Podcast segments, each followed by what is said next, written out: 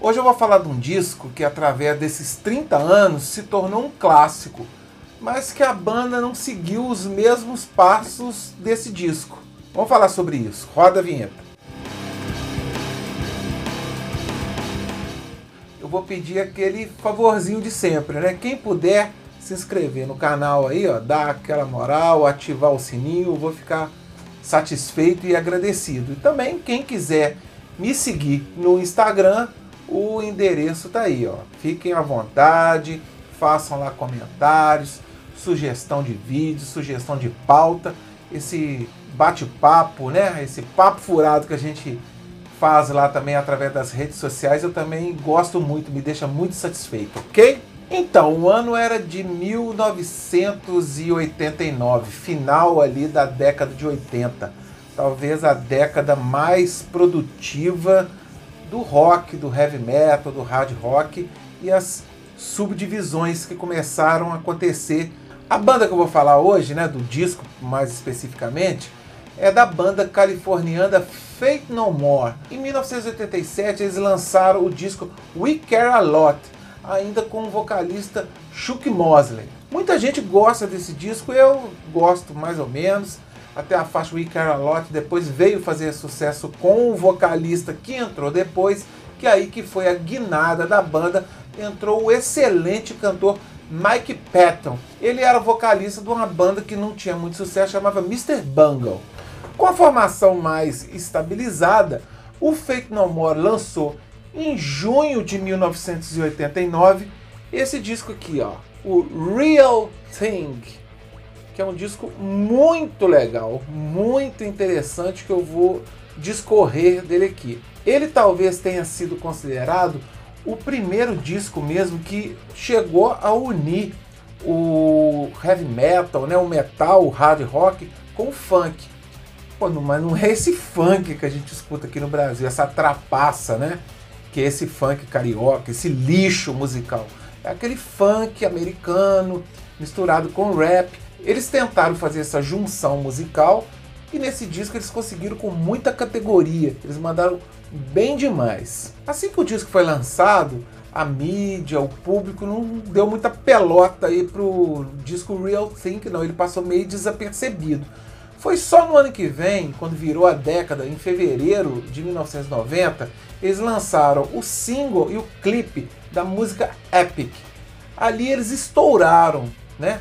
Eles estouraram, eles começaram a fazer parte da MTV. Eles eram figurinhas fáceis nos programas normais da MTV e também nos programas mais de heavy metal. Quem não se lembra aí do finado Headbangers Ball, o Feito No More aparecia lá junto com todas as bandas de metal. E a versão CD vinha com duas músicas bônus, né? a cover do Black Sabbath War Pigs e a balada Edge of the World. Naquela época, né, eles já estavam a indústria dos CDs, a indústria fonográfica queria mesmo que a gente já migrasse do vinil para o CD e com isso eles colocavam bônus nos CDs. Aqui ó, a versão original na época, o disco ainda vinha aqui dessa forma espelhada, o encarte imenso, que era aquele normal ali do, do início dos anos 90. Difícil mesmo hoje em dia a gente conseguir ler essas letrinhas aqui, acompanhar tudo, ver se pode, ver se alguém hoje, os quarentões hoje, consegue ler esse encarte sem um óculos bom. Já que eu citei, né, que agora a gente está com dificuldade visual, ainda bem que não é auditiva a gente consegue ainda ouvir os discos com a atenção devida que eles merecem. Vou pegar a ajuda aqui dos meus óculos para a gente poder discorrer um pouco das músicas desse discão aqui.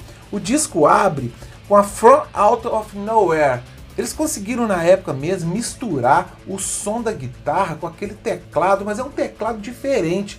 Não era aquele teclado que a gente estava acostumado a ouvir, aquele teclado que o hard rock usava, que o Deep Purple usava. Era um teclado meio oriental. O Feito No More conseguiu introduzir um teclado diferente na música pesada. Mas o destaque mesmo era o vocal do Mac Patton ele parecia que cantava com o nariz apertado, mas suava muito bem, né? Esse refrão aqui não saía da nossa cabeça. One minute here, when a minute's there. Pô, não vou cantar aqui que eu vou passar feio, mas na voz do Mac Patton era uma coisa de doido.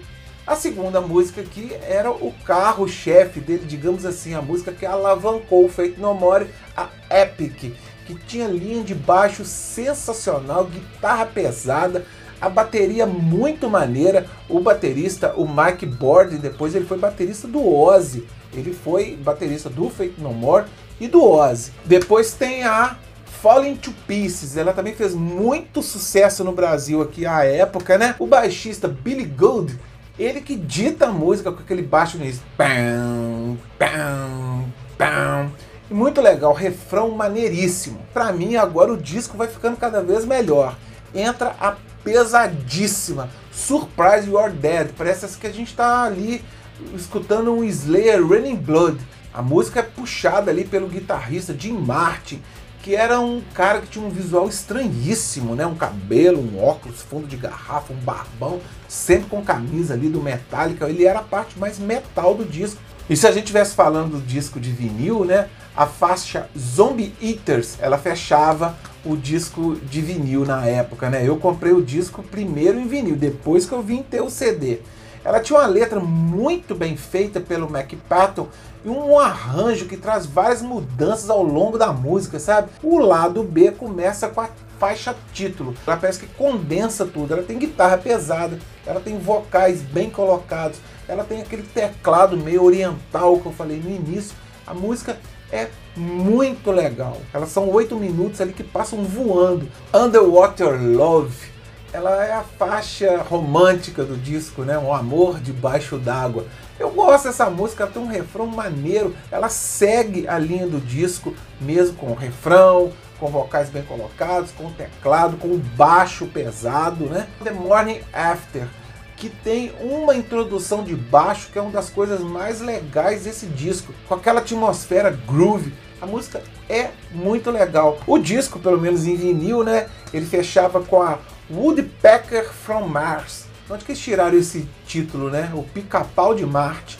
Mas era uma música instrumental também com as mesmas características. Eu não vou ficar aqui me repetindo aqui, só que ela não tinha a voz do MacPath. Então a versão de CD, hoje em dia a versão mais definitiva, ela terminava com War Pigs aquele mega clássico do Black Sabbath que ficou também bem imortalizado aqui pelo Fate No More e terminava com Edge of the World, onde o Mac Patton mostrava toda a sua categoria como cantor. Eu me atrevo a dizer mesmo que esse disco aqui não é apenas sensacional, ele é genial. Ele foi de fato muito diferente à época.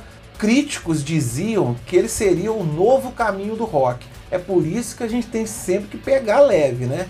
Apesar de toda a genialidade do disco, o rock depois não trilhou esse caminho. A gente não pode negar que na época a MTV ela foi extremamente parceira do Feito No More para eles alcançarem esse sucesso à época, né?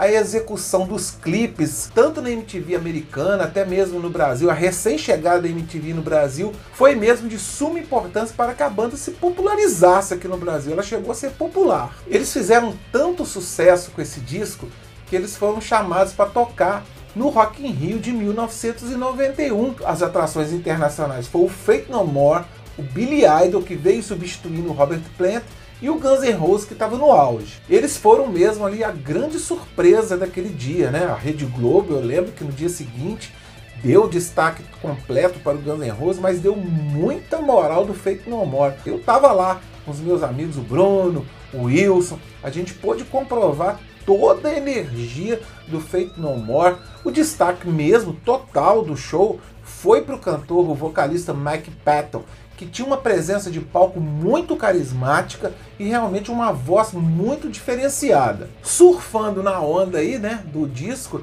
eles lançaram depois um ao vivo live at the Bristol Academy. Um ano mais tarde a gente recebe a notícia que o guitarrista Jim Martin sai da banda. E causou estranheza, porque a banda estava vivendo o seu melhor momento.